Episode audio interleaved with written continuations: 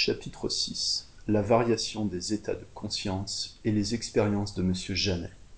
Les pages précédentes étaient déjà écrites lorsque j'ai eu le loisir de lire le savant et consciencieux travail de Monsieur Pierre Janet sur l'automatisme psychologique. J'y ai trouvé la confirmation d'un certain nombre de phénomènes que j'ai exposés au lecteur et aussi beaucoup de faits nouveaux. De son côté, M. Janet a ignoré quelques-unes de mes expériences qui auraient peut-être modifié ses propres conclusions. Quoi qu'il en soit, les points sur lesquels nous sommes d'accord suffisent à prouver que l'hypnotisme, jusqu'ici seul étudié officiellement, n'est que le vestibule d'un vaste et merveilleux édifice déjà exploré en grande partie par les anciens magnétiseurs. M. Janet, qui est professeur de philosophie, s'est préoccupé surtout des variations de la conscience du sujet qu'il rattache aux variations de sa mémoire et de sa sensibilité. Je vais exposer ces constatations en laissant de côté ces hypothèses extrêmement ingénieuses et subtiles, mais qui demandent, pour être appréciées à leur valeur, le gros volume qu'il leur a consacré. J'espère que le lecteur qui a bien voulu me suivre jusqu'ici n'aura pas de difficulté à retrouver dans ces exemples particuliers les lois générales que j'ai sommairement indiquées.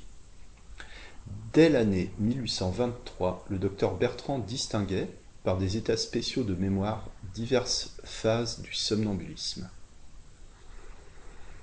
Le sujet était une jeune fille de 13 ou 14 ans, tombant soit en somnambulisme naturel, soit en somnambulisme magnétique. Ouvrez les guillemets. Quoique la malade eût le libre exercice de son intelligence, dans tous ces différents états, elle ne se souvenait, dans son état ordinaire, de rien de ce qu'elle avait fait ou dit dans chacun d'eux.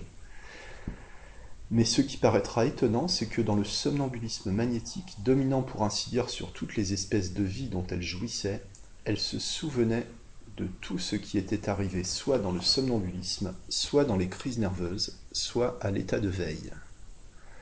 Dans le somnambulisme, elle perdait le souvenir du sommeil magnétique et sa mémoire ne s'étendait que sur les deux états inférieurs. Dans les crises nerveuses, elle avait en moins le souvenir du somnambulisme. Enfin, dans l'état de veille, comme au plus bas degré, elle perdait le souvenir de tout ce qui s'était passé en elle dans les états supérieurs. Fermez les guillemets. Le docteur Herbert Maillot cite, dans cite un cas de quintuple mémoire. L'état normal du sujet était interrompu par quatre variétés d'états morbides dont il ne conservait pas le souvenir au réveil, mais chacun de ces états présentait une forme de mémoire qui lui était propre. Un de mes éminents confrères de la Société anglaise des recherches psychiques, M. Gurney, a constaté aussi trois phases du somnambulisme et il décrit ainsi les états de mémoire qui leur sont propres. Ouvrez les guillemets. Après avoir amené un état particulier de sommeil que nous appelons l'état A, nous causons d'une chose quelconque avec le sujet. Celui-ci est amené alors à un état plus profond, l'état B.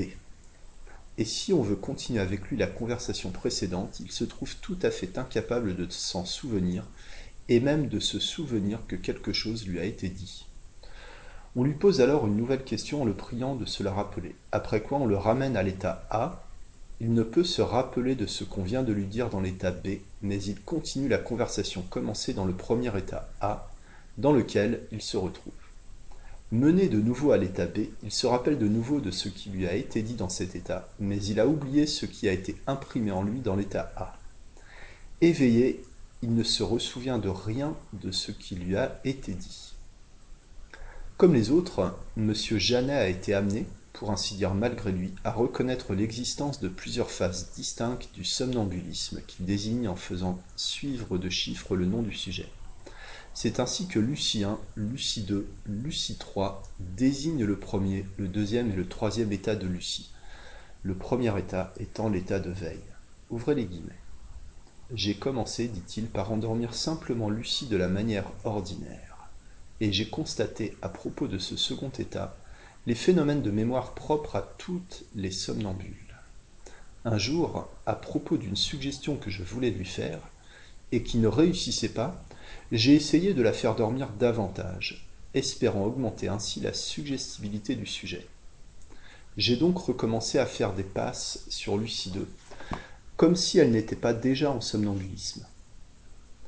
Les yeux qui étaient ouverts se fermèrent, le sujet se renversa et sembla s'endormir de plus en plus. Il eut d'abord une contraction générale qui ne tarda pas à se dissiper, et les muscles restèrent flasques comme dans la léthargie, mais sans aptitude aux contractures provoquées. Aucun signe, aucune parole ne pouvait amener le plus léger mouvement. C'est là cet état de syncope hypnotique que j'ai déjà signalé. Je l'ai revu souvent depuis et, chez certains sujets, il m'a paru former une transition inévitable entre les divers états psychologiques. Après une demi-heure de ce sommeil, le sujet se redressa de lui-même et les yeux d'abord fermés, puis ouverts à ma demande, il se mit à parler spontanément. Le personnage qui me parlait alors, Lucie III, se souvenait parfaitement de la vie normale, elle se souvenait également des somnambulismes provoqués précédemment et de tout ce que Lucie II avait pu dire. En outre, elle pouvait me raconter en détail ses crises d'hystérie, ses terreurs devant des hommes qu'elle voyait cachés dans les rideaux, ces somnambulismes naturels pendant lesquels elle avait été se préparer à dîner ou faire son ménage, ses cauchemars, etc. Toute chose dont ni Lucien ni Lucideux n'avaient jamais présenté le moindre souvenir. Il fut assez long et difficile de réveiller alors ce sujet. Après un passage de quelques minutes dans la syncope déjà décrite, il se retrouva en somnambulisme ordinaire, mais Lucie II ne put me dire alors ce qui venait de se passer avec Lucie III. Elle prétendit avoir dormi sans rien dire. Quand je ramenai plus tard et plus facilement le même état, Lucie retrouva immédiatement ses souvenirs en apparence disparus. Cette observation si curieuse que je croyais plus inconnue qu'elle ne l'était réellement m'inspira le désir de recommencer la même expérience sur un autre sujet également intéressant, sur Léonie. Cette personne a un premier somnambulisme, état de Léonie II, très facile à produire. Attendons d'abord que cet état soit bien complet et bien développé, ce qui n'a lieu qu'au bout de deux ou trois heures. Essayons alors d'endormir Léonie II comme si elle était une personne normale, et employons pour cela les mêmes procédés auxquels elle est habituée. Attouchement de pouce, passe, etc. Léonie II peu à peu cesse de parler, s'endort profondément et finit par tomber en léthargie. Continuons les passes. Malgré la léthargie, le sujet pousse un soupir et paraît se réveiller. Mais ce réveil singulier est très lent. Les sens semblent se réveiller l'un après l'autre. Le sens musculaire d'abord, car le sujet garde maintenant les membres dans la position où ils sont mis. Le tact ensuite, quand un, sujet objet mis dans la main provoque un mouvement. La vue, enfin, quand le sujet voit et imite les mouvements qui sont faits devant lui. Ces phases cataleptiques sont décrites dans le chapitre précédent, et comme nous l'avons vu, ce sont des formes de la conscience à l'état naissant. En effet, si nous continuons les passes, surtout sur la tête pendant la catalepsie même, l'état du sujet se transforme et la catalepsie se développe en un somnambulisme nouveau. Le sujet qui était dressé pendant la catalepsie s'est peu à peu renversé. Il a doucement fermé les yeux et semble dormir profondément. Ni la pression des tendons comme dans la léthargie, ni la friction de la peau comme dans le somnambulisme ne provoquent de contracture. Les bras restent encore dans la position où je les mets, si j'insiste quelque peu. La figure est pâle, les yeux enfoncés, les lèvres serrées, avec une expression de sévérité et de tristesse qui ne lui est pas habituelle. Cet état semble se rapprocher de la catalepsie, dont elle n'est que le développement, mais il y a une différence capitale, c'est que le sujet peut maintenant comprendre la parole et répondre. Il parle d'une manière singulière. Il commence par répéter mes questions, comme dans l'écho cataleptique. Mais il répond ensuite. M'entendez-vous lui dis-je. M'entendez-vous Oui, monsieur, répond-elle après un instant de silence. Cette parole n'existe pas toujours car il y a, dans ce second cas de somnambulisme, comme dans le premier, des alternatives de veille et de sommeil, qui ne se distinguent d'ailleurs l'une de l'autre que par la présence ou l'absence de la parole. Si on parvient à maintenir ce même état pendant quelque temps, une heure par exemple, ce qui est difficile, l'intelligence semble grandir.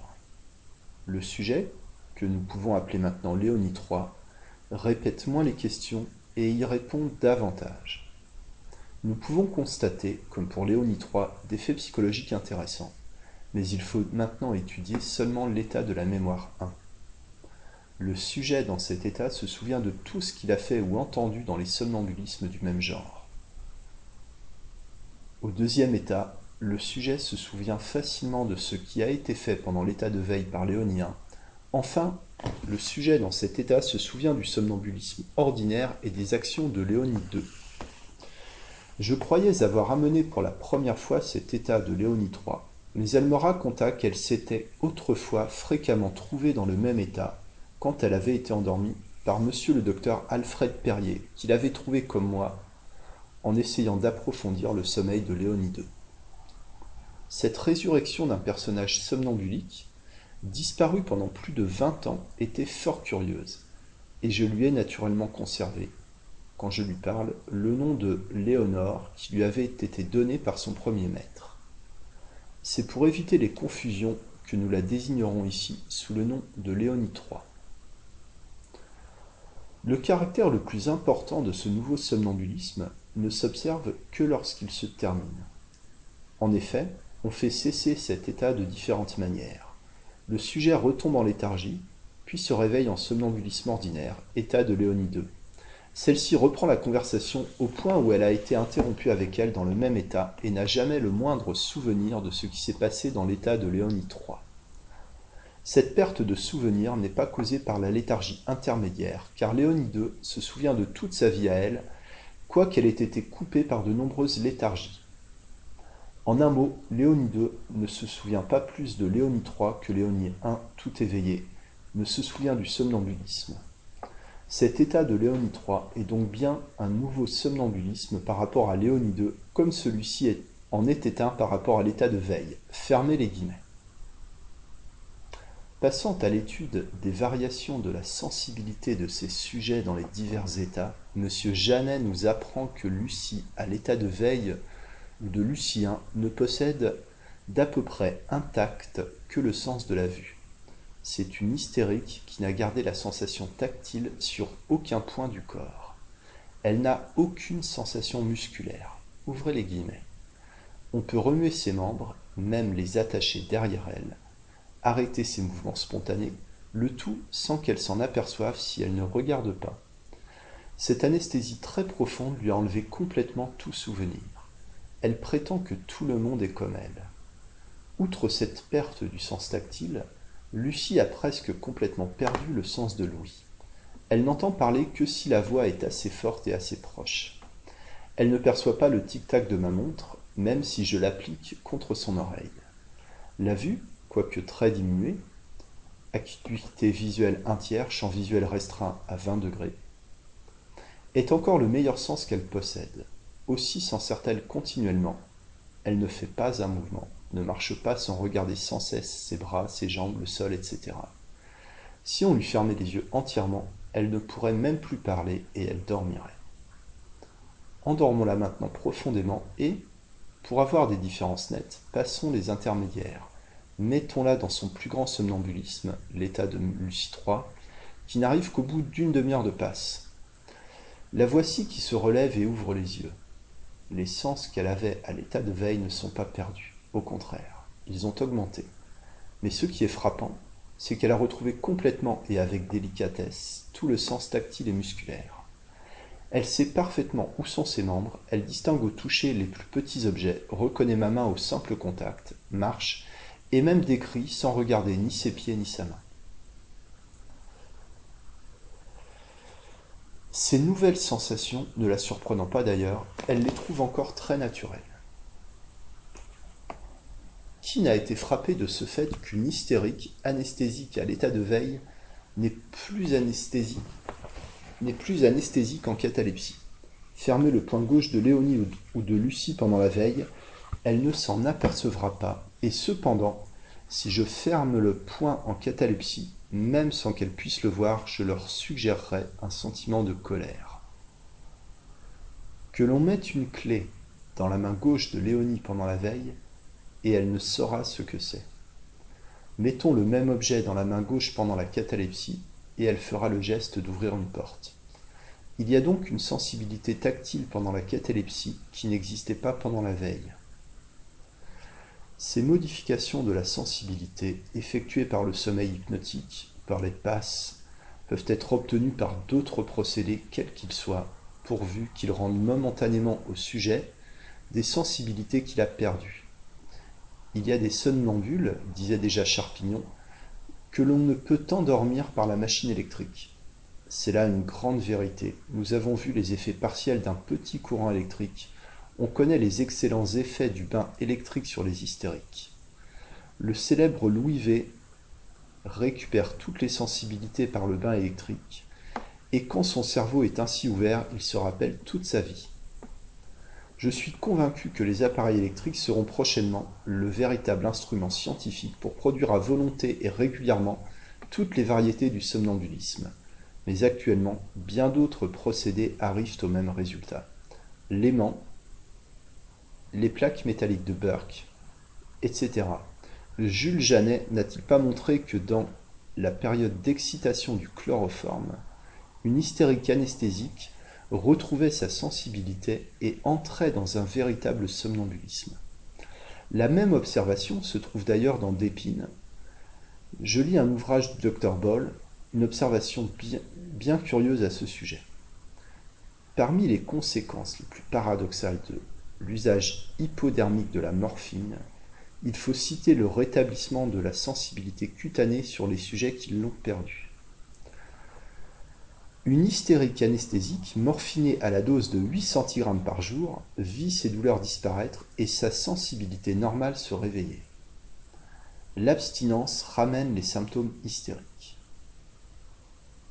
Le somnambulisme est, chez les hystériques, un accroissement de l'esprit par une excitation quelconque et non une diminution. Peut-être existe-t-il deux somnambulismes différents. L'hypnotisation des sujets sains, possédant déjà tous les sens et toutes les images, ne peut guère, s'il est possible, que les diminuer et leur supprimer diverses sensations. Des sujets sains peuvent par exemple devenir anesthésiques. Il serait curieux de chercher si, chez des sujets de ce genre, la suppression ne porte pas quelquefois sur les images dont ils se servent le plus habituellement à l'état de veille, et si le somnambulisme dans ce cas-là n'amène pas l'oubli des phénomènes de la veille. Je n'ai rien vu qui vérifiât cette supposition. Il est vrai que je n'ai guère hypnotisé que des malades. Je ne puis donc pas parler d'une observation que je n'ai point faite. Dorénavant, en psychologie comme dans les autres sciences, on ne peut parler que de ce qu'on a vu. Il n'y a pas, comme nous l'avons vu, un seul, somnambulisme, mais plusieurs qui sont caractérisés chacun par une mémoire particulière. Si l'on ne considérait qu'un sujet comme Lucie, on pourrait croire que cette division du somnambulisme a quelque importance et qu'il y a toujours ainsi trois mémoires. En réalité, il n'y a ni deux ni trois mémoires indispensables.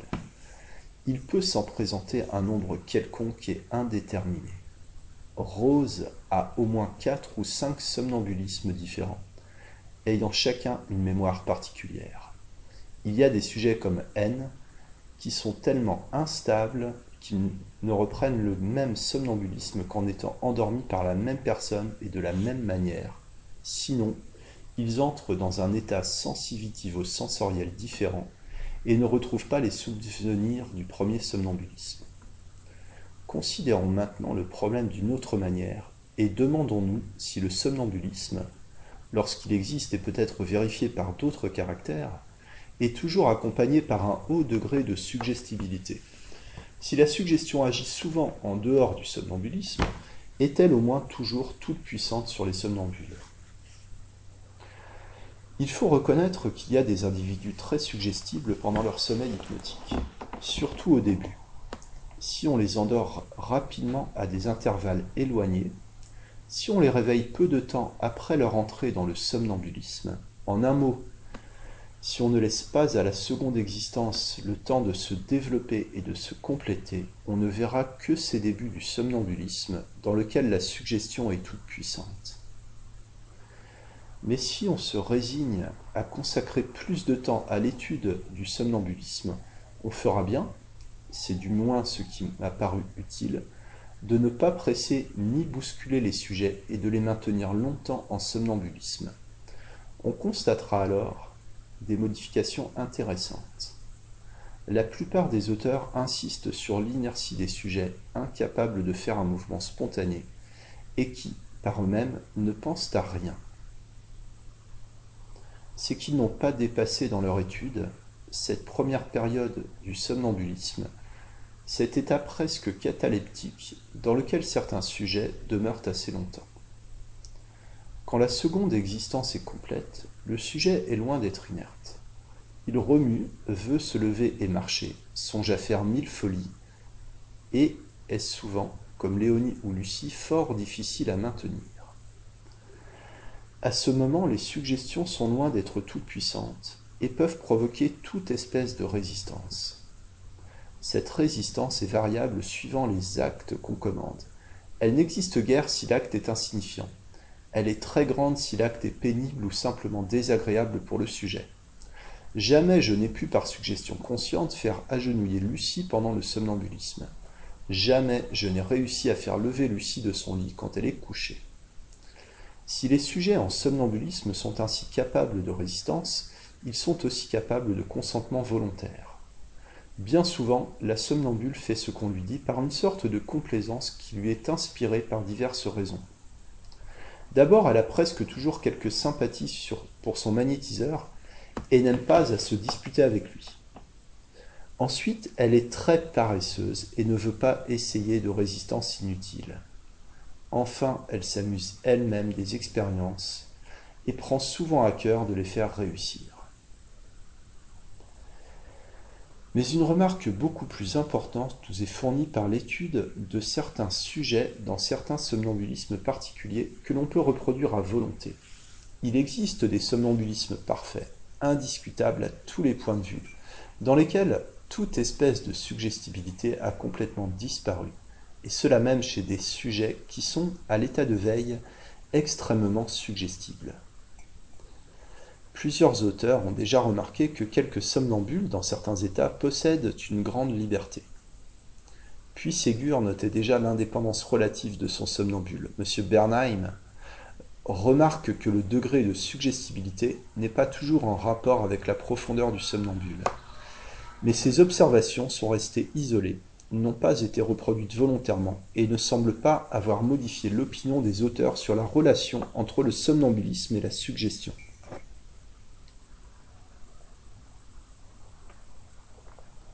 Nous avons décrit, d'après plusieurs sujets, une série de somnambulismes de plus en plus profonds, qu'il est quelquefois très long et très difficile de produire, mais dans lesquels le sujet récupère peu à peu toutes les sensibilités et tous les souvenirs qu'il paraissent avoir perdus.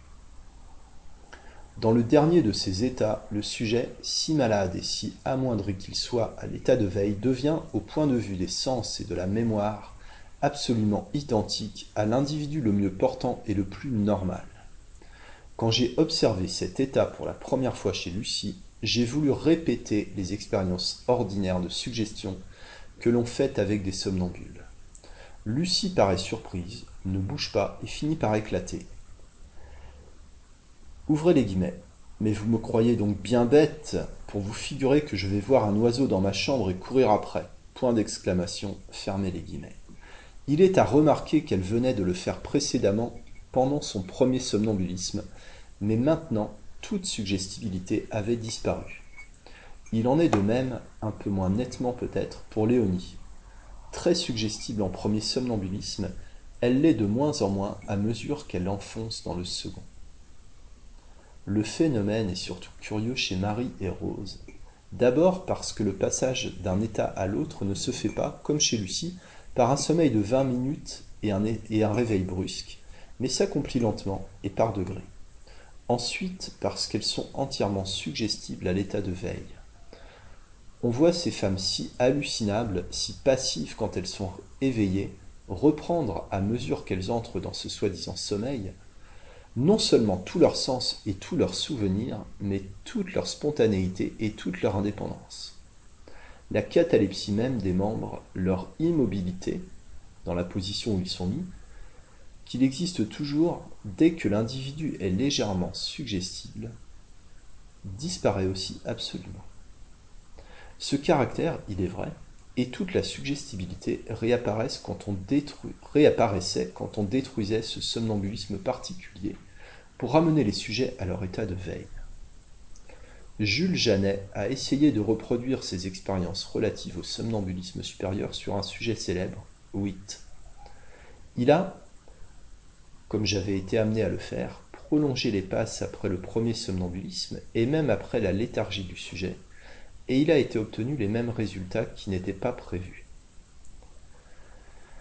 Cette femme dont le somnambulisme avait servi pour étudier toute la théorie des suggestions avait un somnambulisme facile à produire et absolument ignoré, pendant lequel il était impossible de faire aucune suggestion. Ces derniers phénomènes me semblent importants. Ils nous montrent que si le somnambulisme est une seconde existence, ce n'est pas nécessairement une existence faible, sans spontanéité et sans volonté. Fermez les guillemets. Il reste une dernière question à se poser à propos de ces nouvelles formes d'existence psychologique. Sont-elles inférieures ou supérieures à l'état de veille? Est-ce une décadence ou un progrès pour un sujet de passer de l'une à l'autre? Beaucoup d'auteurs se sont prononcés pour la seconde solution.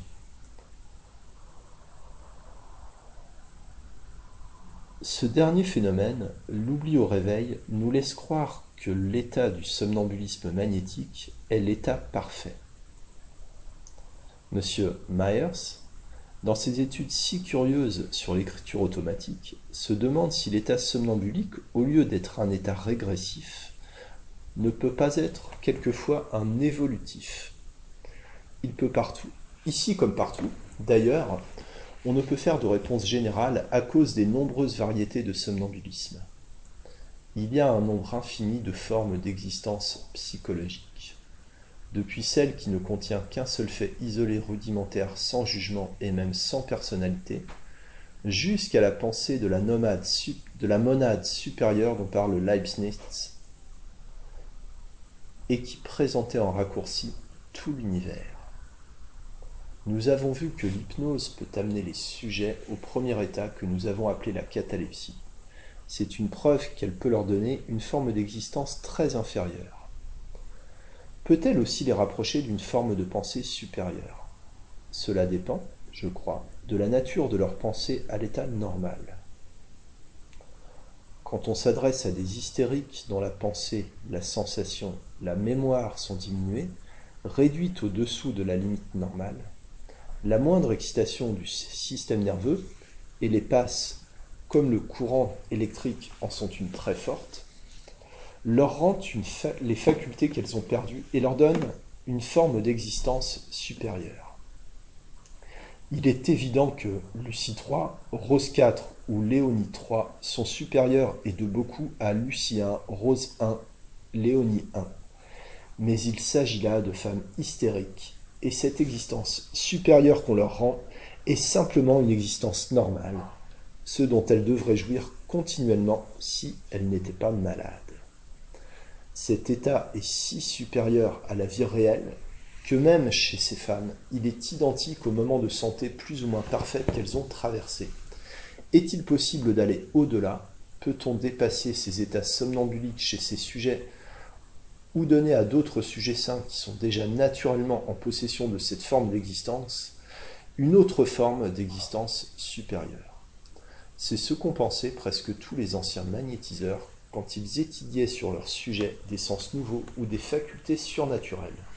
C'est ce que pense M. Myers quand il parle de réadaptation nouvelle de notre personnalité en rapport avec de nouveaux besoins. C'est là une étude dans laquelle nous ne pouvons pas entrer. Il nous suffit d'avoir montré à quel point elle touche notre sujet et comment elle est possible. Je regrette de n'avoir pas pu me procurer l'ouvrage de M. Myers, mais le lecteur a pu voir déjà que la question est assez complexe et qu'il faudra encore bien des recherches pour l'élucider. Nous avons trouvé en effet des propriétés comme la suggestibilité et la vue des émanations lumineuses qui naissent dans l'un ou l'autre des premiers états, et qui passent par un maximum puis décroissent et disparaissent tout à fait dans les états plus profonds. D'autres, comme la mémoire des états précédents, décroissent, passent par un minimum et semblent croître ensuite pour atteindre un degré remarquable dans l'état extatique. D'autres, comme la vue des organes internes et la sensibilité à distance, n'apparaissent que dans les états profonds et s'accentuent de plus en plus. D'autres, enfin, comme la lecture des pensées ou la vue à distance, n'ont été que rarement observés et d'une façon irrégulière sans qu'il soit encore possible de leur assigner une place déterminée dans la série des phénomènes. Toutefois, comme nous sommes actuellement déjà en possession d'une première esquisse générale, il devient bien plus facile de voir les lacunes des observations et de chercher à les combler. Nous sommes naturellement conduits par les travaux de M. Janet à poser de nouveau et avec plus d'assurance la question qui termine le, chemin, le chapitre premier de cette étude. N'y a-t-il pas actuellement, n'y a-t-il pas eu, n'y aura-t-il pas, par suite de l'évolution des individus ou même des peuples entiers, ayant pour état normal un état analogue à ceux que nous avons décrits. M. Janet rappelle que ces états peuvent souvent se prolonger sans inconvénient pour la vie animale. Ouvrez les guillemets. On a souvent signalé des somnambulismes artificiels qui ont été longtemps prolongés. Le célèbre abbé Faria prétend que certains de ces sujets sont restés endormis pendant des années et oubliaient à leur réveil tout ce qui s'était passé pendant cette longue période. Un magnétiseur nommé Chardel endormit deux jeunes filles pendant l'hiver et ne les réveilla que plusieurs mois après, au milieu du printemps. Elles furent bien surprises en se réveillant de voir des feuilles et des fleurs sur les arbres qu'elles se souvenaient d'avoir vus couverts de neige avant de s'endormir. Fermez les guillemets. Souvent, raconte un autre auteur, je laissais mes somnambules endormis toute la journée, les yeux ouverts, afin de me promener avec eux pour les observer sans exciter la curiosité publique. Il m'est arrivé de prolonger pendant quatorze ou quinze jours le somnambulisme d'une jeune fille qui était à mon service. Dans cet état, elle continuait ses travaux, comme si elle eût été dans son état ordinaire.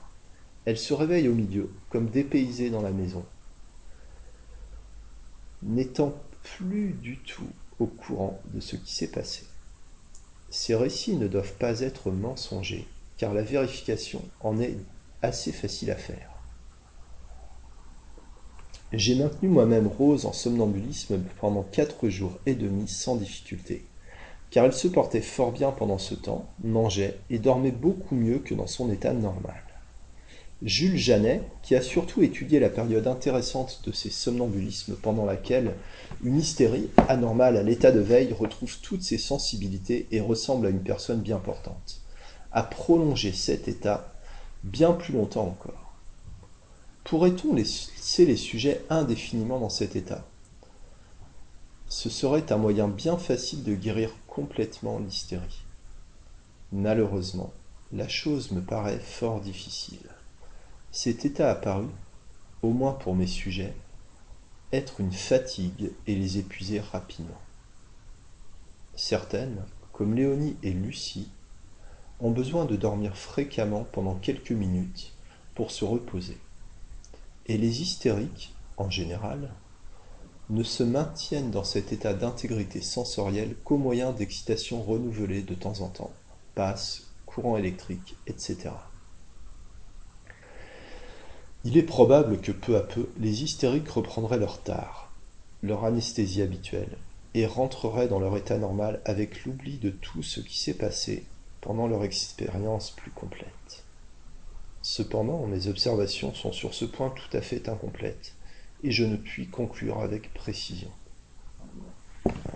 De plus, on a constaté bien des fois que ces états se produisent spontanément.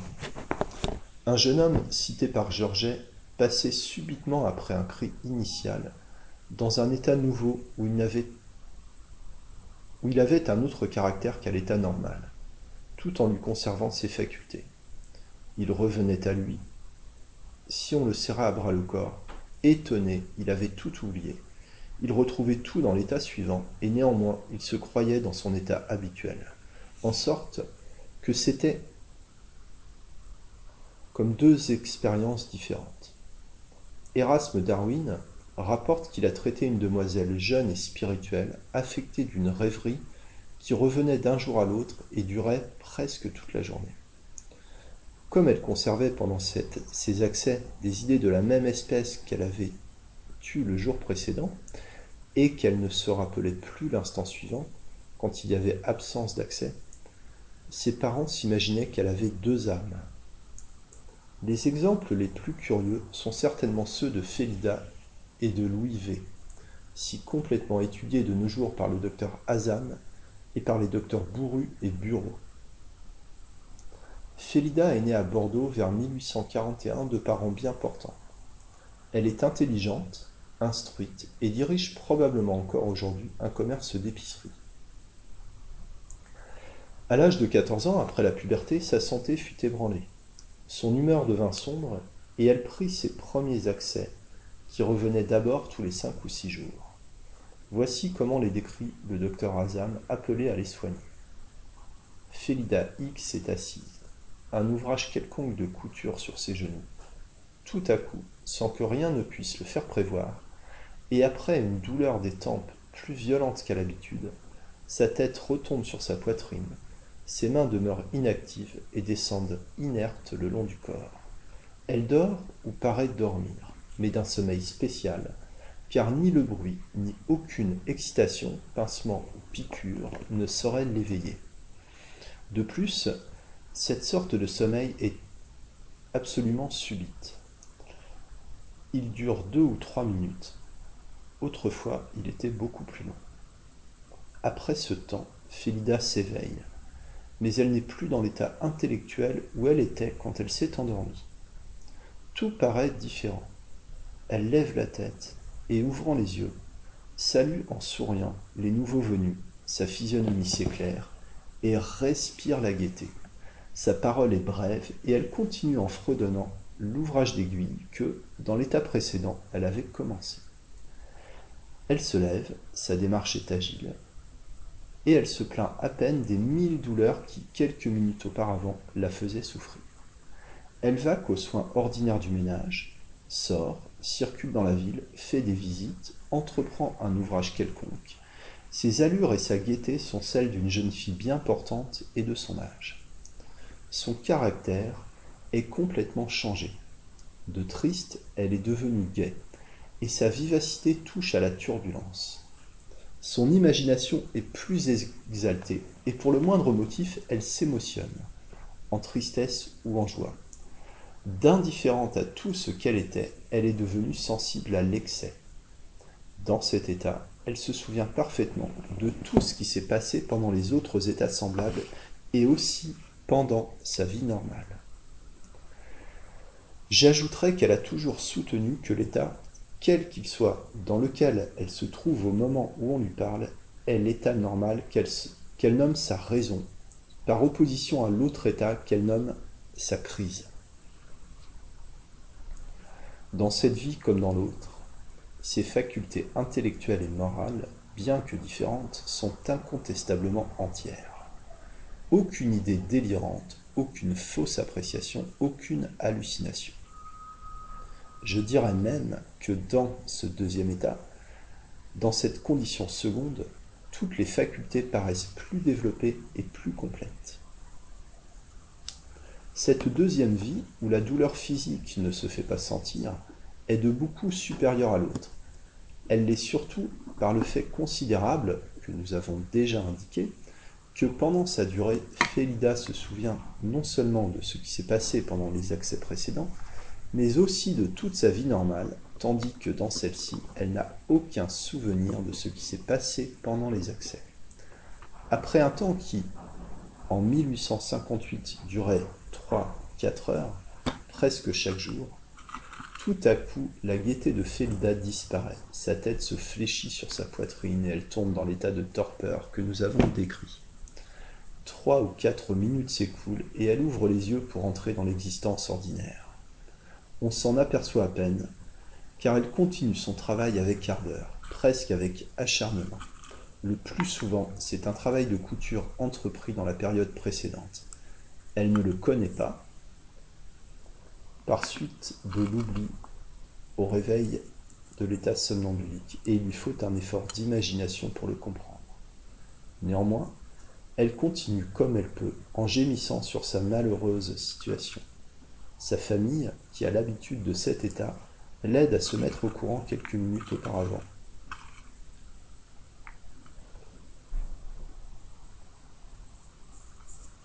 Je crois devoir préciser les limites de cette amnésie. Cet oubli ne porte que sur ce qui s'est passé pendant la condition seconde. Aucune idée générale acquise antérieurement n'est atteinte. Elle sait parfaitement lire, compter, tailler, coudre, etc. Et mille autres choses qu'elle savait avant d'être malade ou qu'elle a apprises pendant les périodes précédentes d'état normal. Si j'avais pu avoir des doutes sur la séparation complète de ces deux existences, ils eussent été levés par ce que je vais raconter. Un jeune homme de 18 à 20 ans connaissait Félida depuis son enfance et venait dans la maison. Ces jeunes gens, ayant l'un pour l'autre une vive affection, s'étaient promis le mariage.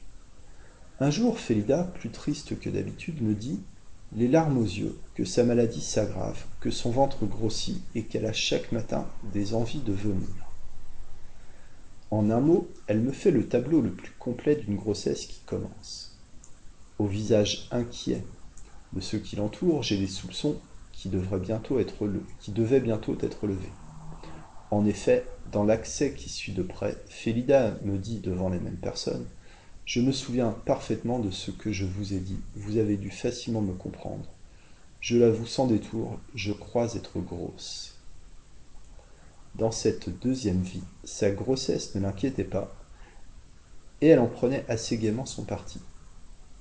Devenue enceinte pendant sa condition seconde, elle l'ignorait donc pendant son état normal, et ne le savait que pendant ses autres états semblables.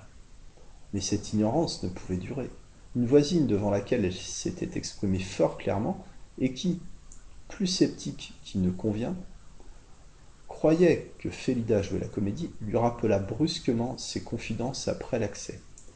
Cette découverte fit à la jeune fille une si forte impression qu'elle eut des convulsions hystériques et je dus lui donner des soins pendant trois heures. Da épousa peu de temps après le jeune homme dont il vient d'être question et, de 1859, époque de ses premières couches, jusqu'en 1876, elle eut dix nouvelles grossesses. Mais elle n'a conservé que deux enfants. La période d'accès ou de condition seconde, qui, en 1859, n'occupait environ qu'un dixième de l'existence, a augmenté peu à peu de durée. Elle est devenue égale à la vie normale, puis l'a dépassée, pour arriver à remplir l'existence presque entière. Il est plusieurs fois arrivé que, s'endormant le soir dans son état normal, elle s'est réveillée le matin dans l'accès, sans qu'elle ni son mari en aient eu conscience. La transition a donc eu lieu pendant le sommeil. Cette transition est, du reste, devenue presque insaisissable par sa rapidité, même dans l'état de veille ce qui rend sa situation fort triste par suite des lacunes constantes qui se produisent dans sa mémoire et par suite des perturbations apportées dans son commerce et ses relations d'affaires ou de famille. Au point où en est aujourd'hui la science, on est donc certainement autorisé à rechercher dans des phénomènes de cet ordre l'explication des médiums, des voyants, des envoûteurs et des guérisseurs. En tout cas, il n'est plus permis de rejeter a priori des faits appuyés sur de sérieux témoignages parce qu'ils nous paraissent impossible. C'est ce que disait déjà Montaigne dans un chapitre de ses essais, que nos lecteurs seront certainement grés de reproduire en réponse à ceux qui, par une singulière contradiction, prétendent imposer des bornes à notre science tout en proclamant la loi du progrès.